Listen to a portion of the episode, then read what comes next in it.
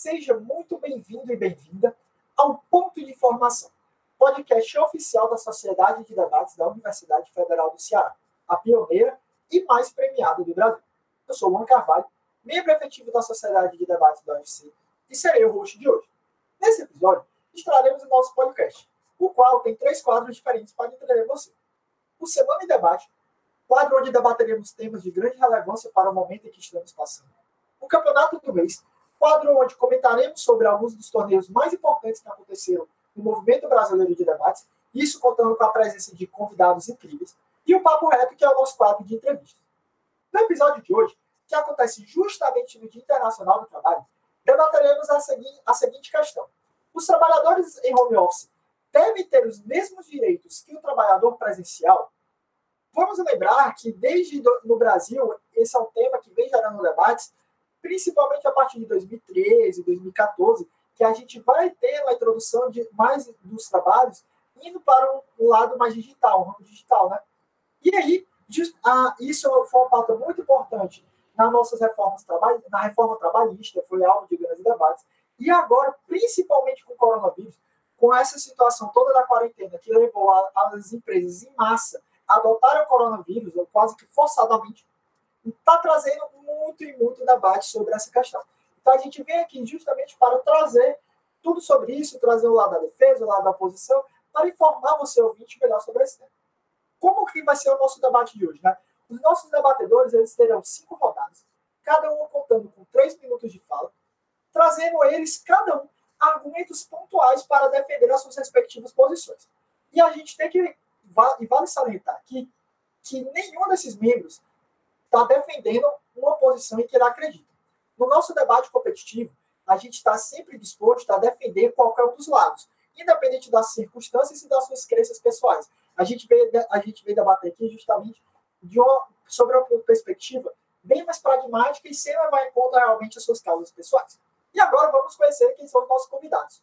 Pelo lado da defesa, nós teremos Felipe Brito, estudante de Direito, campeão do Open Natal de 2018, do Ceará de Debates de 2019 e do Campeonato Armorial de Debates. Ele também foi vice-campeão do Torneio Temático de Debates do UFC de 2018, do Torneio Unifor de Debates de 2019 e do Campeonato Paraibano de 2019. Na nossa oposição, nós teremos Ítalo Juan, estudante de Direito, campeão do Torneio Unifor de Debates Digital, campeão do segundo torneio nordestino de debates e semifinalista de outros três torneios. Bom, para começar o nosso debate, eu gostaria agora, agora de convocar o Felipe Brito. Então, Felipe, quando você estiver se sentindo pronto, pode começar. Muito obrigado.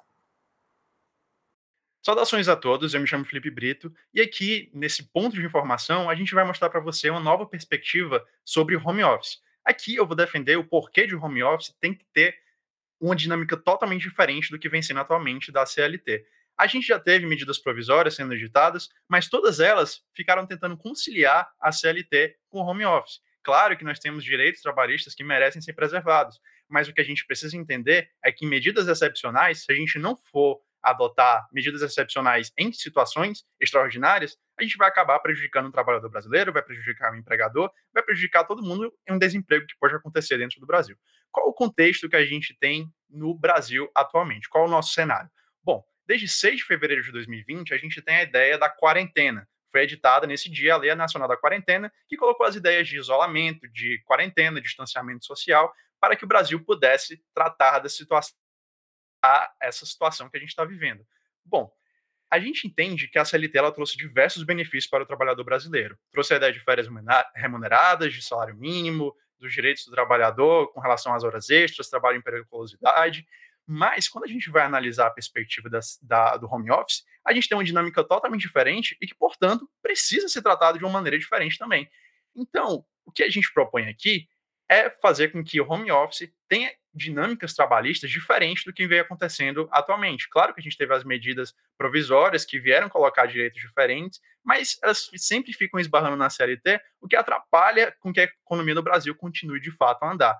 Atualmente a gente vive essa grande esse grande contraste entre lidar com a quarentena e não prejudicar a economia do Brasil. E é justamente por isso que a gente precisa alterar a dinâmica do home office. Como é que a gente faz isso?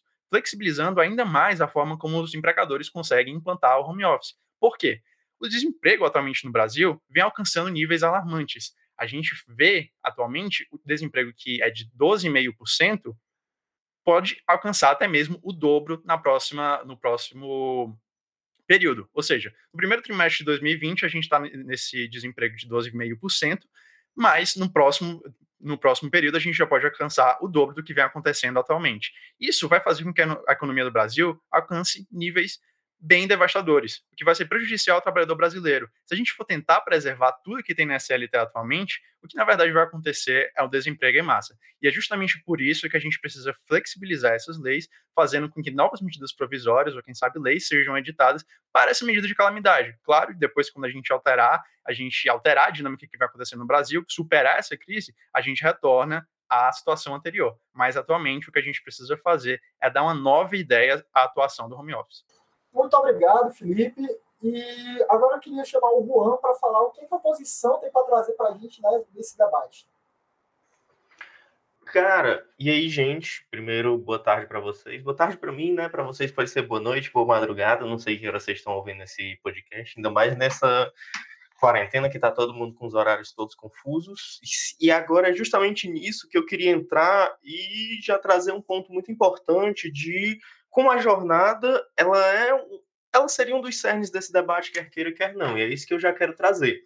Porque atualmente, tanto na regulação constitucional quanto na regulação da própria CLT, o parâmetro para estabelecimento da jornada de trabalho, que quer queira, quer não vai ser o ponto chave desse debate, ele é estabelecido com base não só nos ideais de produtividade, mas acima de tudo ele se balanceia com a saúde do trabalhador por exemplo, o aspecto de como a CLT trata, a CLT e a Constituição tratam a jornada noturna de trabalho, que ela é mais remunerada do que a jornada diária, porque justamente um trabalhador tem que trocar o dia pela noite, ele tem mais danos físicos. A forma como a, a Constituição trata é, os turnos ininterruptos de revezamento, que é quando um trabalhador ele tem que trabalhar numa semana de manhã, na outra semana de tarde, na outra semana à noite, justamente pelos impactos que esse tipo de jornada causa no trabalhador, ele tem uma jornada diária reduzida para seis horas, por exemplo.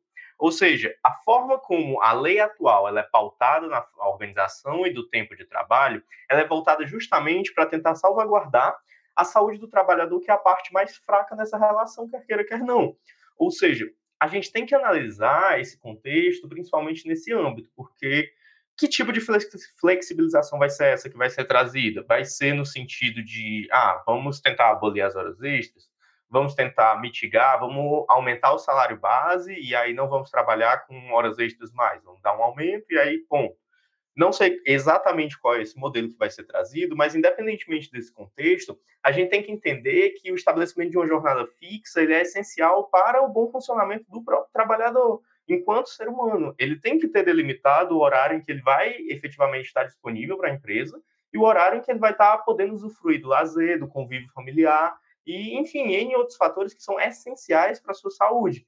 Então, nesse contexto, por mais que seja mais difícil, e de fato é mais difícil trabalhar o controle de jornada, trabalhar a fixação desse horário específico, eu não posso forçar o trabalhador a trabalhar exclusivamente por metas, que nem é compatível com todo o trabalho, e eu acabo criando um contexto que é o que muitos estão vivendo durante essa quarentena, que é toda hora é horário de trabalho, seja de noite, seja de madrugada. Se eu não respeito a CLT estabelecendo esses limites mínimos e firmes que ela estabelece, eu tenho um risco muito grande ao trabalhador no âmbito da sua saúde e no âmbito de desregular as próprias horas extras, se ele vai receber, se ele não vai receber, se sequer vai ser contabilizado, então é um risco muito grande. Muito, muito obrigado. É, agora para fazer o comentário de novo, de novo pela defesa Felipe Brito, mas antes, cara, eu queria que, se possível, você pudesse comentar, já que vocês dois falaram tanto sobre jornada, sobre toda essa questão, eu, como um bom cientista da computação, amante de startups e desse todo ecossistema, não poderia deixar de falar sobre pô, toda essa questão de monitoramento novo que a gente tem, tanto para bater ponto, para estar tá todo mundo junto de maneira virtual e etc. Como isso, assim, perguntando para os dois realmente se encaixa e melhora ou piora né, esse nosso ambiente de home office, essa nova maneira de se relacionar com o trabalho que a gente está convivendo no mundo como um todo agora, com esse, agora bem mais com esse período de coronavírus. Ô, Luan, eu acredito, na verdade, que essas novas estratégias, que eu pessoalmente não sou um grande conhecedor, mas eu conheço algumas, que são possibilidades de ponto virtual e possibilidade de sistema de trabalho administrativo, tipo que o, o empregado ele loga enquanto ele está trabalhando, e aí fica registrado lá, ele fica tipo online o dia inteiro, ou então no período do dia que ele está trabalhando fica online. Eu acredito justamente que isso é uma das ferramentas que eu até iria comentar mais para frente, que viabilizam a manutenção dessa jornada fixa que eu venho aqui prezar como essencial para a manutenção do trabalhador, tanto no âmbito de saúde quanto no âmbito de viabilizar que ele receba pelo que ele efetivamente está trabalhando, e não pela ah, pelo que ele conseguiu fazer. Tipo, ele pode perder tempo para caramba para conseguir bater uma meta, e aquilo ali tem que ser valorado. Entendi, Juan. É, pareceu se encaixar bem com o caso da, da oposição, mas, poxa, Brito, e aí, como é que se encaixa com todo o discurso da defesa? Fala aí para nós.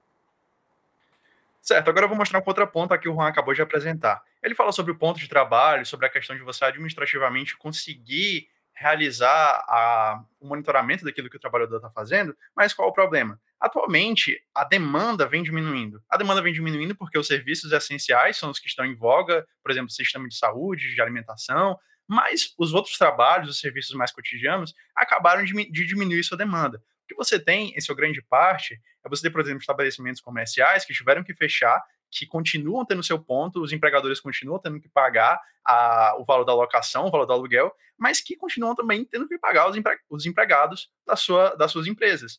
Então, quando a gente vai analisar esse, essa conjuntura, a gente vê que o ponto de trabalho de oito horas acaba sendo extremamente utópico para a quantidade de empregados que a empresa tinha em outra hora. Claro, se a gente for pensar aqui, por exemplo, de trabalhos que conseguem ser em 100% realizados em home office, por exemplo, você pode pensar no ramo da advocacia, que hoje em dia a gente tem a, a ideia de você protocolar as peças tudo online, de você fazer as peças online, enfim, de toda a comunicação ser feita através da internet, tudo bem, você consegue fazer um, uma jornada de trabalho de oito horas. Mas o que eu venho propor, justamente para essa flexibilização, porque a CLT, ela ingessa, ela faz com que tudo tenha que ser de acordo com o salário mínimo, de acordo com a jornada de oito horas. Quando você vai tentar propor algo em contraposição a isso, você acaba impossibilitando o empregado de continuar tendo seus empregados, o empregador de continuar tendo seus empregados. Então, qual é a consequência disso? O desemprego. Se a gente tiver uma concepção de um, um Brasil onde a gente consiga ter leis que façam, por exemplo, a ideia do trabalho de contrato intermitente. Qual é? Qual é, qual é essa ideia que eu venho trazer aqui? O contrato de trabalho intermitente é um contrato onde o empregado ele vai trabalhar pra, para o empregador mediante as demandas que ele vai estar realizando. Ou seja, você vai, enquanto empregador, falar para o empregado: olha, eu tenho um serviço para você fazer nesse momento. Então, ele vai, e pelo serviço que ele fez naquele, naquela, naquele intervalo de tempo, ele vai ganhar por aquele serviço que ele fez naquele intervalo de tempo. Isso é benéfico porque faz com que os contratos de trabalho não precisem ser revogados. O que a gente está tentando evitar aqui no Brasil é o desemprego, é fazer com que as relações trabalhistas continuem acontecendo. O que, que acontece no cenário que o Juan está defendendo? Você tem uma empresa com 10 empregados, mas você só consegue pagar 5 hoje em dia. Você não consegue pagar todos os empregados e nem tem demanda para todos esses empregados trabalharem. Aí o que você tem que fazer? Uma demissão de parte desses empregados. O que acontece na proposição que eu estou fazendo, no mundo que eu estou propondo aqui para o Brasil? É você ter uma empresa de 10 empregados, onde eles traba trabalhavam uma quantidade de 8 horas por dia, mas que agora a demanda, a demanda deles consegue ser produzida em menos tempo. Assim, eu não preciso deixar de pagar todo mundo e eu consigo ser muito mais democrático na perspectiva que eu tenho para o trabalho no Brasil. Muito obrigado, Felipe. E agora eu queria ouvir as considerações da oposição, mais uma vez, com o nosso querido Ítalo Juan. Cara, eu devo admitir que eu percebi que talvez eu estivesse no debate errado no meu primeiro discurso. Que no meu primeiro discurso eu estava tentando zelar para os trabalhadores que eles, em home office, vão acabar trabalhando mais do que a jornada habitual deles. Que é um grupo de interesse daqui que a gente tem que considerar e está guardadinho lá a argumentação sobre eles. Mas o cenário que o Brito traz é efetivamente de uma empresa que ela precisa, ela tem bem menos demanda, e aí os trabalhadores têm menos trabalho para eles. E a sugestão seria um funcionamento nos moldes semelhantes ao de trabalho intermitente. Eu vou interpretar que seria uma roupagem nova para o trabalho intermitente, já que o trabalho intermitente já existe na CLT, mas adentrando no aspecto de que seria todo um contexto novo para esse home office na modalidade intermitente. Tem o ponto que é basicamente o seguinte: Quer queira, quer não, essa flexibilização, pelo rumo que ele está seguindo, ela bate, ela esbarra no ponto de, ok, a pessoa vai ser remunerada pelo trabalho que ela prestar e ela vai prestar menos trabalho. Então, não tem como eu garantir que essa pessoa, por exemplo, se, ela, se uma empresa tinha 10 empregados e agora ela tem demanda para 5, é, não tem como eu garantir que esses outros 5 vão ser chamados, até o final do mês vão ser chamados o quê? Três vezes? Duas vezes? Ou então, uma semana sim, uma semana não? Tipo, eles vão ser chamados metade das vezes, eles vão receber metade do salário que eles recebiam, que, tipo assim, nesse cenário, é, ele luta muito para assegurar a manutenção de um contrato de emprego, sendo que a manutenção desse contrato de emprego, com os direitos tão defasados dessa forma, é quase impactante demais para o trabalhador suportar, porque pressupõe-se que ele tem condições de se sustentar, ao passo que eu corto a remuneração dele pela metade. Não é à toa que a Constituição ela assegura, por exemplo, a irredutibilidade salarial, porque o trabalhador, o salário dele configura além do, da própria remuneração dele, mas configura o pressuposto de dignidade dele, é aquilo que assegura o mínimo existencial para ele conseguir se sustentar e garantir um mínimo de condições, seja energia, seja luz, seja um mínimo de lazer para ele, para sua família, que é, é condição essencial também. Então, nesse cenário, é inevitável uma redução drástica. E mesmo que não seja drástica, eu tenho que zelar por isso. Ao passo que ele tenta pintar como se fossem ocorrer demissões em massa, que eu vou comentar melhor mais à frente, mas o ponto é, de que adianta eu efetivamente, ok, não vou demitir esse cara, mas aí eu vou chamar ele uma vez no mês, uma semana por mês, e vou dar para ele um quarto do salário dele.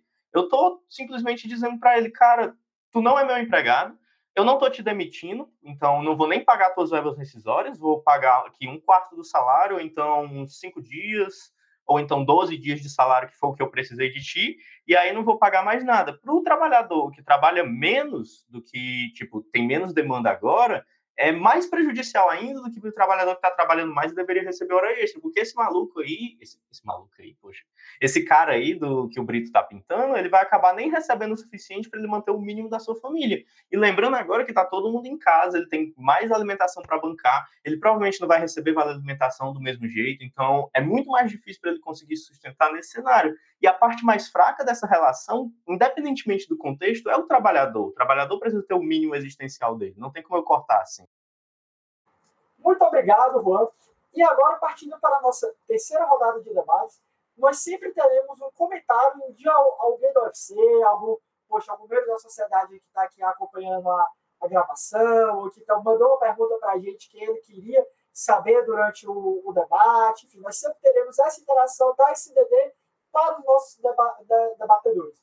E aí, durante que acompanhando a gravação, um dos nossos membros mandou a seguinte pergunta. Passando o cenário da quarentena, as empresas irão aderir em massa ao home office, ou e assim aumentando a oferta de empregos, ou na verdade, devido à experiência massiva de home office, os nossos empregos no Brasil ficarão ainda mais tradicionalistas? Pô, ótima pergunta, hein, pessoal? E aí, defesa? Quer responder ou vai responder durante ao longo do discurso, como o debatedor faz durante o campeonato, quando não sabe a resposta da, da pergunta? Vou responder agora, Luan. Eu agradeço a pergunta que fizeram e é justamente nesse sentido que a medida foi proposta. A gente tem que entender duas perspectivas e duas consequências que a medida de flexibilização ocasiona. Quais são? Em primeiro lugar, a gente diminui o desemprego e, em segundo lugar, a gente vai aumentar a força do home office. Bom, por que, que o home office vai aumentar? Ou seja, por que, que a gente vai diminuir o emprego e por que, que o home office vai acabar aumentando com a medida de flexibilização? ao contrário do que o Juan está tentando pintar aqui, que, por exemplo, vai ser o mesmo que contrato de trabalho intermitente, que o empregador vai ficar pagando micharia.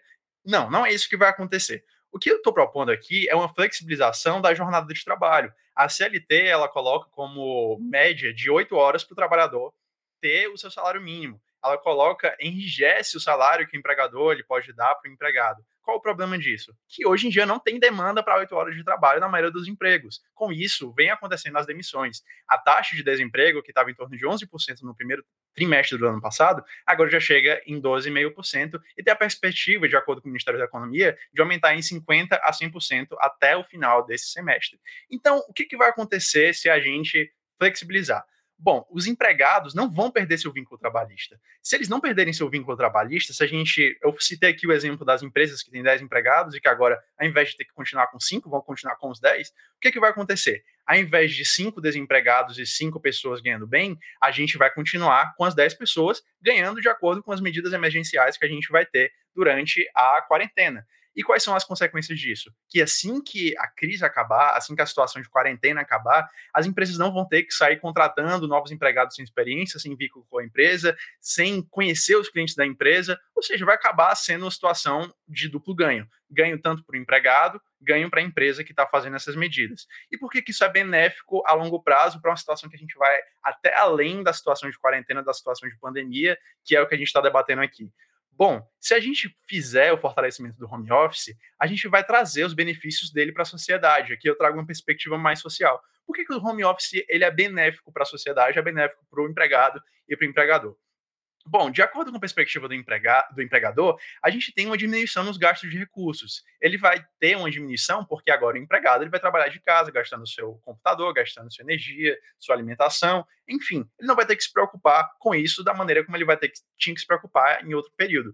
E quais são os benefícios para o empregado? Maior flexibilidade de trabalho, ele vai poder passar mais tempo com a família, já que agora ele não vai ter que se deslocar para o trabalho, pegar trânsito, que é o grande problema das grandes cidades. Além disso, a gente tem um benefício para as minorias que são os deficientes, ou seja, as pessoas que são deficientes físicos, que têm problemas de mobilidade, que não conseguem chegar ao seu trabalho da, da mesma maneira, por dificuldades da própria infraestrutura das empresas, da infraestrutura da cidade, agora vão conseguir fazer isso de uma maneira mais saudável, uma maneira que vai beneficiar a saúde deles, que é o que o Juan está tentando colocar nesse debate. Ou seja, até mesmo pelo que o Juan está defendendo, pelo que a oposição está defendendo nesse debate, a defesa mostra que o seu modelo é sólido e vai fazer com que seja beneficiado todos os cidadãos brasileiros a longo, pequeno e médio prazo. Então, obrigado, Felipe. E como resposta a todo esse modelo, sobretudo, gostaríamos de ouvir pela oposição mais uma vez Ítalo Luan. Luan, pessoalmente, eu tendo a acreditar que o modelo da defesa ele é mais líquido do que sólido, porque a cada discurso o Brito ele muda um pouquinho o modelo que ele está apresentando e eu tenho que mudar as respostas. Mas vamos lá. É, se ele está trabalhando com um modelo semelhante ao trabalho intermitente, que foi o que ele trouxe anteriormente, então a consequência é o trabalhador ser chamado menos vezes para trabalhar, e nesse chamado menos vezes ele ser remunerado apenas pelas vezes que foi chamado. Eu não entendi qual é o modelo que ele está apresentando que diferencia disso, mas pelo contexto econômico que ele está desenhando e pelas necessidades do, do empregador que ele está desenhando, caminha necessariamente para o sentido de que eu vou ter alguma redução no pagamento dos empregados dependendo das metas que eles tiverem de cumprir. Não sei qual é essa redução, não foi demonstrado e, enfim, eu tenho que acreditar que alguma coisa vai impactar, porque se ele está pintando um cenário que eu vou chamar menos os trabalhadores, então nesse cenário eu vou pagar eles menos. Necessariamente tem que ter esse nexo de causa-consequência. E eu já estou estabelecendo que eu sou contrário a esse ponto de vista, porque o empregado tem as necessidades dele, o salário ele representa mais do que apenas a remuneração, mas é um fator de garantia de, de, de dignidade, enfim, todos esses N fatores. Mas vamos lá adentrando no aspecto de ah, as pessoas vão aderir em massa ao teletrabalho, etc. e tal. Quer queira, quer não, o teletrabalho já vai impactar mais a sociedade, independentemente da regulação estatal, porque as empresas elas estão experimentando ele e elas estão vivenciando ele. Então, vai ser uma experiência que vai ser agregada para muitas empresas, independente do Estado regular ou não. E geralmente a intervenção do Estado nem é tão positiva assim para o lado do empregador. Mas, mesmo que aderir, as pessoas venham aderir ou não, é mais positivo para o empregado que, ah, aderiram a um sistema de teletrabalho. Então, eu vou manter as normas flexibilizadas de teletrabalho, que reduzem os direitos, que adotam esse trabalho intermitente, que só ganha quando tem demanda, ou eu vou manter as normas da CLT para o teletrabalho, que dão uma jornada fixa, que garante que o trabalhador tem um tempo determinado para trabalhar, que remuneram horas extras, que estabelecem um salário mínimo, que determinam esses aspectos. É O Brito questiona muito que a CLT ela engessa, mas para o trabalhador ele precisa que seja engessado, porque o que ele chama de normas engessadas, a gente chama de segurança jurídica. O trabalhador ele depende daquilo para garantir a sua sobrevivência. Por isso que ele não pode viver num cenário oscilante. Ele precisa saber quanto ele vai receber no final do mês, ele precisa receber um dinheiro fixo no salário no final do mês, e ele precisa receber pelo trabalho que ele fizer em labor extraordinário no final do mês, porque é tudo direito garantido dele. E em última instância, tem o clash dos desempregos que a gente vai analisar no sentido de que se a empresa está recebendo menos, ela tem menos demanda, é, ela vai acabar demitindo. No cenário do Brito, ela vai, ela em vez de demitir, ela vai chamar menos vezes os empregados e vai pagar menos vezes a ele. No meu cenário, vão ocorrer algumas demissões a mais, eu posso comprar esse ônibus, mas o ponto é o seguinte: pelo menos eu garanto, num cenário em que a demissão ocorre, que em vez de ficar recebendo uma micharia no final do mês, pelas poucas vezes que o empregado foi chamado, ele recebe as verbas rescisórias dele, inclusive FGTS, multa de 40% e N verbas rescisórias, além de seguro-desemprego, que dura mais cinco meses, que pelo menos dá uma garantia de sobrevida a ele nessa quarentena, em vez de ele ganhar um dinheiro indeterminado no final do mês, que pode ser bem menos do que ele deveria receber e que ele nem sabe quanto vai ser.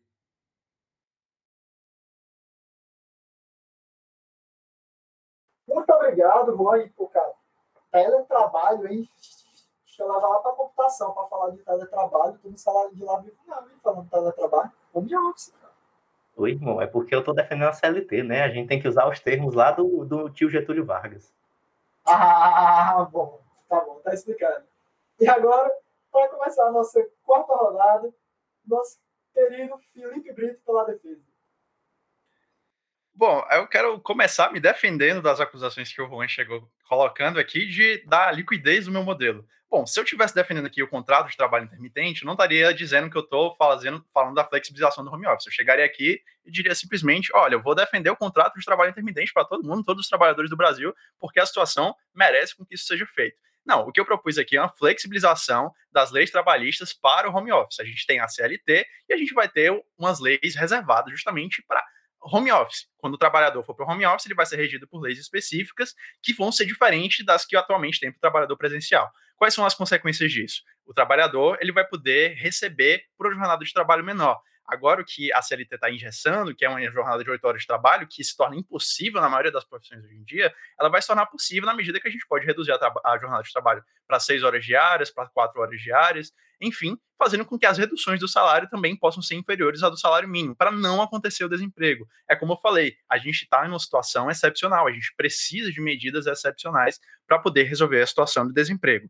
O Juan ele vem falar aqui sobre a questão do trabalhador receber menos. Sim, a gente está falando que o trabalhador vai receber menos. Agora, é melhor a gente ter muitos trabalhadores recebendo menos do que alguns trabalhadores recebendo mais e outros recebendo nenhum.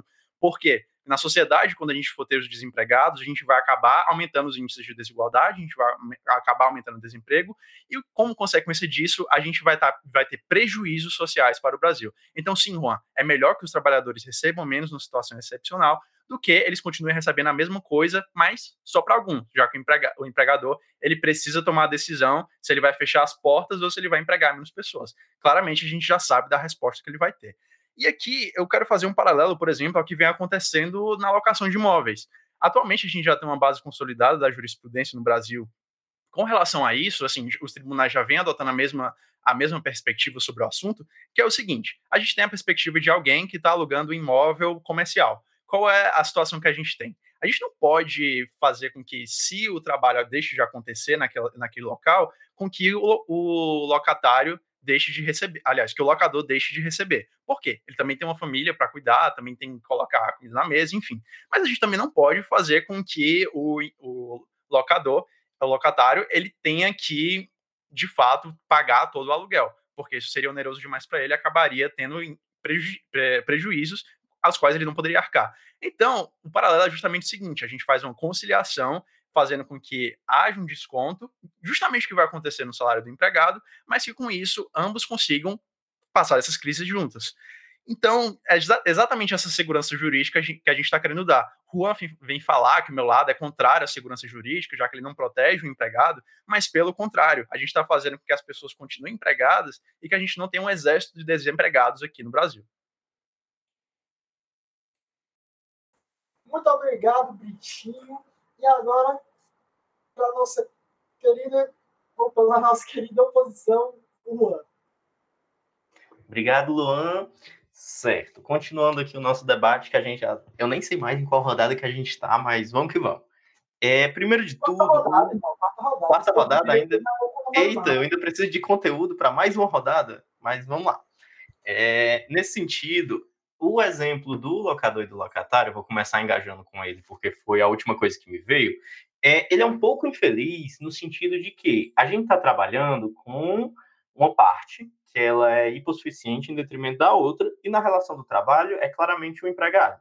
No cenário do locador e do locatário, quem é a parte hipossuficiente não é o locador, não é a parte hipossuficiente aqui é o locatário. E qual é o ônus do locatário?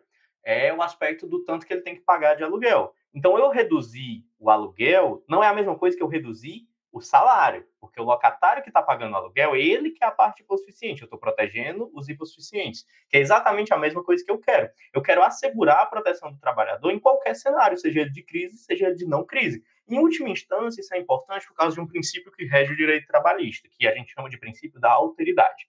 O que, é que isso quer dizer? Que quem tem que arcar com os ônus e com os prejuízos é exclusivamente o empregador. Ele nunca pode transmitir para o empregado os prejuízos da empresa. Ele que tem os bônus, então ele que arque com os ônus. Se eu parto do pressuposto de que estamos numa situação de crise, concedo, mas que nessa situação de crise, os prejuízos do empregador podem ser repassados ao empregado, o empregado vai ter que arcar com esses problemas que são do empregador, o empregador tem dificuldade financeira, o empregado vai arcar. O empregador tem que pagar aluguel, o empregado vai diminuir o salário dele. Não é assim que funciona a lógica trabalhista.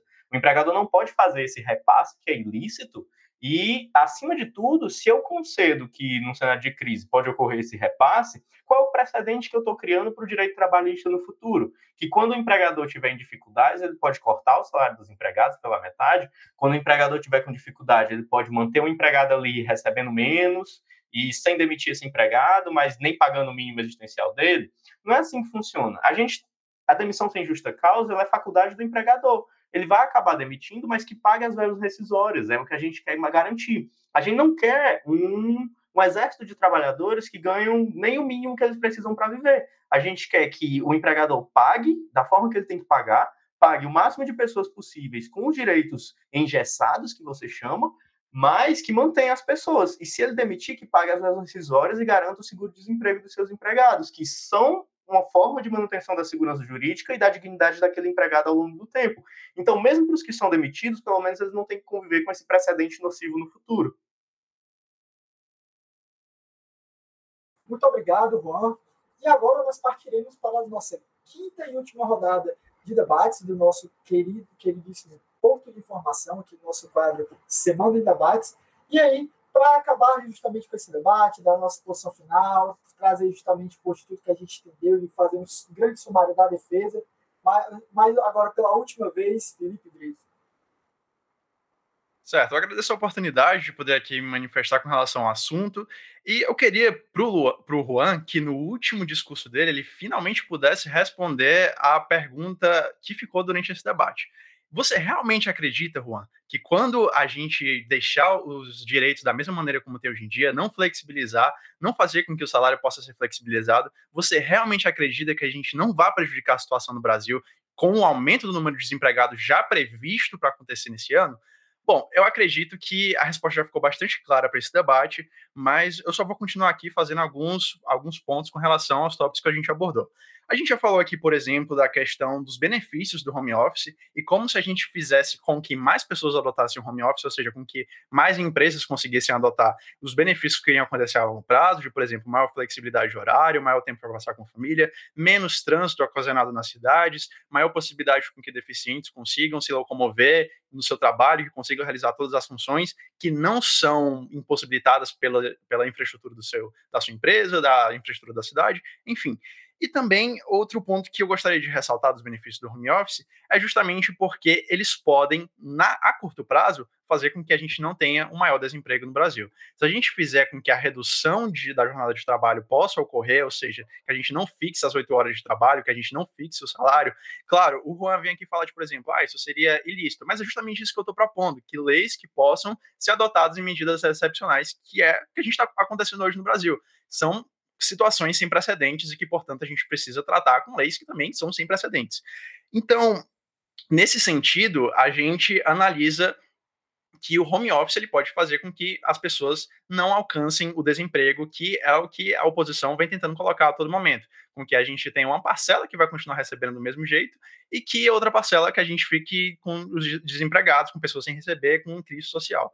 E qual é o problema até mesmo para essas pessoas que vão continuar recebendo, que é um ponto que eu quero trazer aqui para esse debate, para o Juan tentar enfrentar nesse último discurso que lhe resta, que é justamente a questão das pessoas que estão trabalhando mais. Você tem agora três, quatro, cinco empregados fazendo um trabalho que era antigamente de uma, um conjunto de pessoas muito maior, ou seja, o dobro de pessoas. O que, que acontece? Como a gente está numa situação de home office, que a gente, muito, em muitos trabalhos, ainda é uma realidade a gente propor o ponto, o controle administrativo, o monitoramento, o que vai acontecer é que o chefe vai ficar recorrendo àquele trabalhador a todo momento. Ou seja, as oito horas de jornada do trabalhador que forem restar para ele como direito, agora não vão ser mais oito, vão ser dez, vão ser doze, porque ele vai estar a todo momento tendo que estar de plantão no seu celular, no seu computador, para tentar atender as demandas do chefe, que só tem ele, só sobrou ele no trabalho. E além disso, a gente vê que ah, o direito do trabalhador não sobra para ninguém. Não sobra nem para quem continua com o trabalho, já que ele não vai ter seus direitos respeitados, e nem com o que foi demitido, que agora não vai ter esse esse direito da mesma maneira. E só para terminar, é, Juan, a respeito da redução do polipossuficiente e tudo mais, o que foi retratado aqui é como a gente pode flexibilizar os direitos para que a gente distribua os ônus. A gente precisa distribuir os ônus porque, a longo prazo, o empregador é que o empregado é que vai receber todos os ônus dessa consequência. Se a gente não reduzir os trabalhos, eu já mostrei, vai ter prejuízo do direito para quem continua com o trabalho e para quem não continua. Se a gente não distribuir os ônus, o ônus não vai recair sobre o empregador o ônus vai cair sim sobre aquele trabalhador que agora vai estar ou desempregado ou trabalhando além da conta. Muito obrigado, Brito. Cara, te falar, eu não precisa só diminuir o trabalhador, não, cara. Eu tô trabalhando em home office aí, pra mim, eu tô trabalhando muito mais do que se eu estivesse na empresa normal. Mas é isso aí, cara. Pode ser alguma coisa da minha área, né, que é diferente. Não sei. Mas vamos lá, Luan. Exatamente, Luan. Quando você. Os empregados que sobraram no home office, agora eles estão tendo que trabalhar mais porque não tem mais essa ideia de você ir para a empresa, passar suas oito horas e agora você tem que passar o dia todo trabalhando. Eu queria saber como é que o Juan tem isso a responder, já que nenhum direito está sendo respeitado, porque nenhuma lei está regulando isso da, da maneira como deveria.